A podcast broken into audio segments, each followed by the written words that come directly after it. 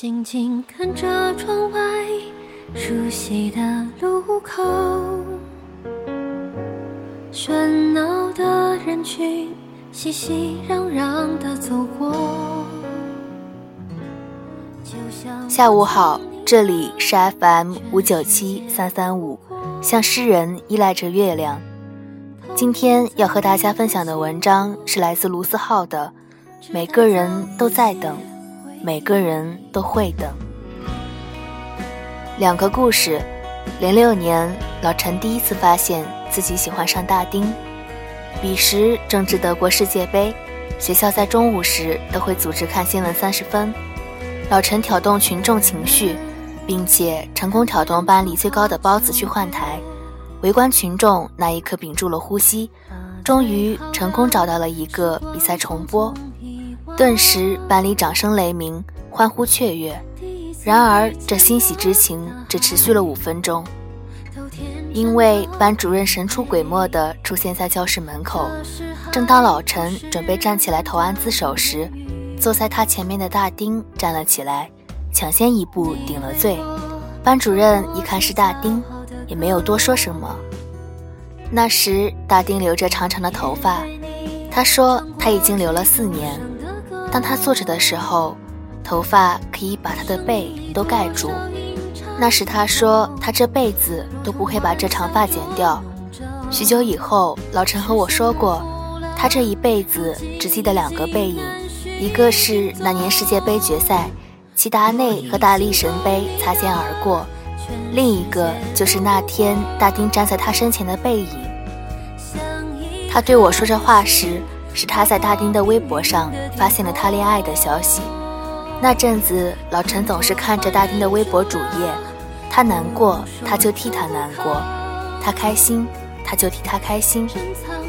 他恋爱了，他就找我吐槽，说这世上还有谁能比自己更了解他，更能照顾他？我当时用力拍了一下他脑袋，说：“你倒是去追啊！”老陈看着我，摇摇头，苦笑，把他的微博草稿箱给我看。我当时就震惊了，因为那里面放满了老陈要对大丁说的所有话，却一条都没有发送出去。我记得这一年是一一年，老陈说他那年高中毕业的时候准备去表白，愣是在他家楼下等了七个小时。后来他才知道，大丁住的小区有两个门。偏偏大丁从另一个门回了家。我说：“你傻啊，手机是用来干什么的？”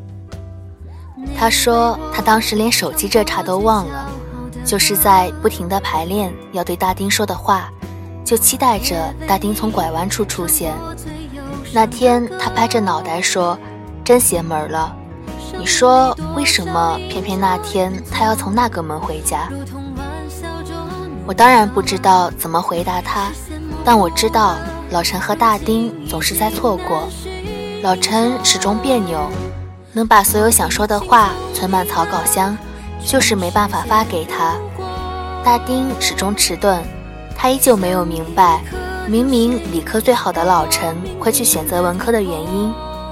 有时候我都会觉得，或许大丁是故意的，所以才能做到这样的若无其事。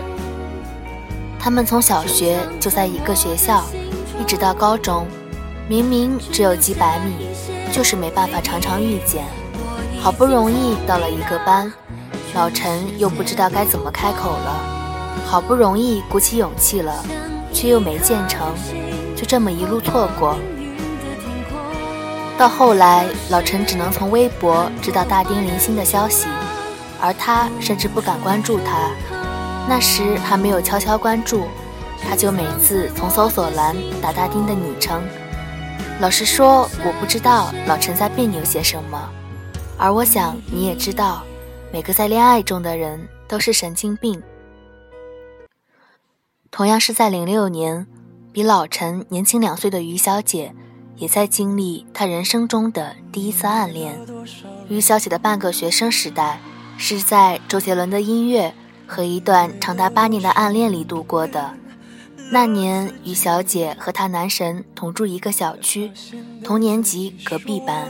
他们小区离学校有点距离，双方父母为了方便，就约好了每家轮流接送他们俩。他男神每天晚上回家时都戴着耳机，那时候流行的是索尼的 MP3。男神告诉他，他听的歌都是一个叫周杰伦的人唱的。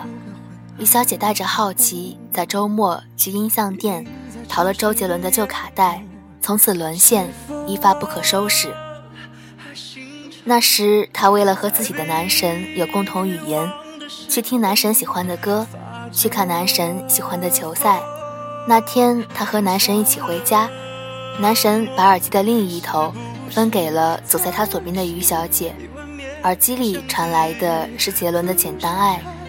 那时，听着耳机里口齿不清、很青涩的歌声，看着比他高一头的男神，心跳破天荒的漏跳了一拍。转眼高中时代结束，突然意识到再也无法想看到男神时。就假装不经意经过他班级，偷偷看一眼的于小姐，终于下定决心要表白。那天班级吃散伙饭是最佳时机，可那天李小姐站在男神前，什么都说不出口。想起喝酒壮胆，二话不说抢过男神的酒杯，一口干了酒杯里的酒。那天男神喝的是白酒。男神送她回家的时候。被他爸妈说了好几句，据说李小姐在回家途中还吐了两次，觉得自己出丑，没脸见男神，见男神就躲，就这样度过了那个夏天。大一大二，每次于小姐想男神的时候，就听周杰伦，周杰伦也一步步变红，那个仿佛只属于他们两人的秘密，被大家所熟知。周杰伦十年南京演唱会，于小姐鼓起勇气约男神去。本来都说好了，可是男神还是没能抽出时间。那天，于小姐买了张黄牛票，一个人听完了演唱会。整场演唱会恍恍惚惚，她说自己看不清台上的人是谁，能看到的都是自己的影子。大三，于小姐出国。出国前夜，她终于约男神到小区门口。她知道自己还是连一句“我喜欢你”都说不出口，就把要说的话写在了纸条上。偏偏那天风大，纸条还没被接吻就被吹走了。那天，于小姐和男神找了一个小时，她急得直哭。这个故事终于在大四的时候迎来了结局。我们迎来了又一次同学聚会，这次男神也在。我和 Tim 知道于小姐这么多年来一直没能忘记她的男神，因为他中文歌只听杰伦，每张专辑必买。他一难过就会抄《简单爱》的歌词。他走路喜欢站在人左边。那天他男神一上来就喝了两杯。散伙的时候，他叫住于小姐，对于小姐说了一句他等了好多年的话。其实那时候我也喜欢你啊。如果故事按照这样的节奏发展下去，大概是一段女神等到男神的故事。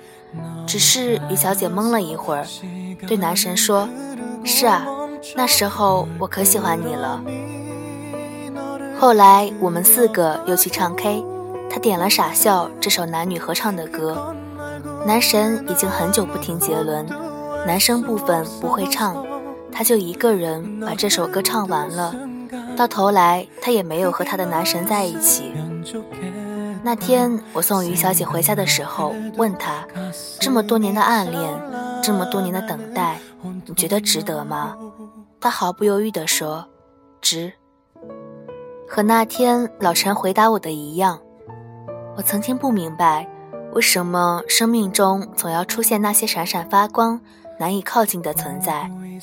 明明让人靠近不了，却又让人无法抗拒。明明知道他或许没那么好，却又忍不住把自己摆低。你为了那个人做很多以前不会做的事，听他喜欢的歌，看他喜欢的书。到头来，那个人可能已经不喜欢杰伦了，不爱看九把刀了，你却不可救药的喜欢上了杰伦。直到某天，我自己去看演唱会的时候，才明白，有些事情就是值得。老陈为了大丁念不喜欢的文科，练会了吉他，唱的一首好歌。于小姐为了男神喜欢上 NBA，喜欢上杰伦，做了很多以前不会做的事。那是因为在大丁和男神的身上，有他们喜欢的东西，有他们想要成为的部分。就好像你会喜欢一个偶像，多半是因为那个偶像教会了你以前你不懂的道理，而他身上闪闪发光的那些属性，也是你想拥有的。就像我之前写的，要么喜欢一个能带给你力量，好像信念一般存在的人。要么找到一个让你为之努力的梦想，重要的是你会因为这些东西切实的去努力，跌倒的时候也能找到勇气和力量。重要的是那些会让你真正的行动起来，把你生活的一部分填满。未来会怎样，谁都不知道，但总好过每天无所事事。喜欢一个光芒万丈的人一点都不可怕，不管遥远不遥远。遇到能让你付出的事情或者人，都是一种运气。能遇到就该珍惜。或许你们最终没能在一起，但你都会切实的感受到力量。就像于小姐，没能和那个在她青春里光芒万丈的人在一起，但她终于变成了自己想要的样子。正因为这样，那段相遇才变得有价值。才没有辜负这世间的每一段相遇。本来故事到这里就该结束了，可老陈给了我一个大惊喜。一三年，老陈迎来自己那段故事的结局。那天我见到了大丁，大丁剪了短发，我差点都没认出来。那天他订婚，站在他身旁的人就是老陈。那阵咱们结婚吧刚开始热播，张靓颖唱，终于等到你，还好我没放弃，幸福来得好不容易，才会让人更加珍惜，在最好的年纪遇到你，才算没有辜负自己。而老陈站在台上说，还好我把自己变得足够好，好到可以让你看见了。有时候。等一点都不可怕，老天让你等，是为了让你做更正确的选择，遇到更合适的人。只要你在等的时候，把自己变成一个值得被等待的人，才能被同样在等待的人看到，并且相遇。只要你在等的时候，保持耐心，充实自己，变得比昨天更好，变得可以配得上你想要遇到的人。即使你没有和你刚开始想要在一起的人在一起，你也没有白白辜负这段等待。关键是你在等待的同时，把自己变得足够好，而不是停在原地。就像是想要有灵魂伴侣，你就得先找到自己的灵魂。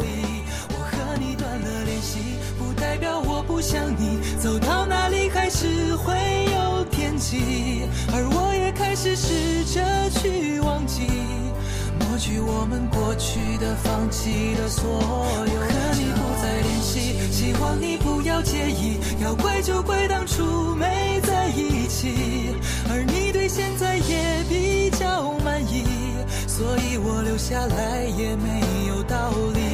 我和你断了不想你，走到哪里还是会有惦记。而我也开始试着去忘记，抹去我们过去的、放弃的所有骄傲。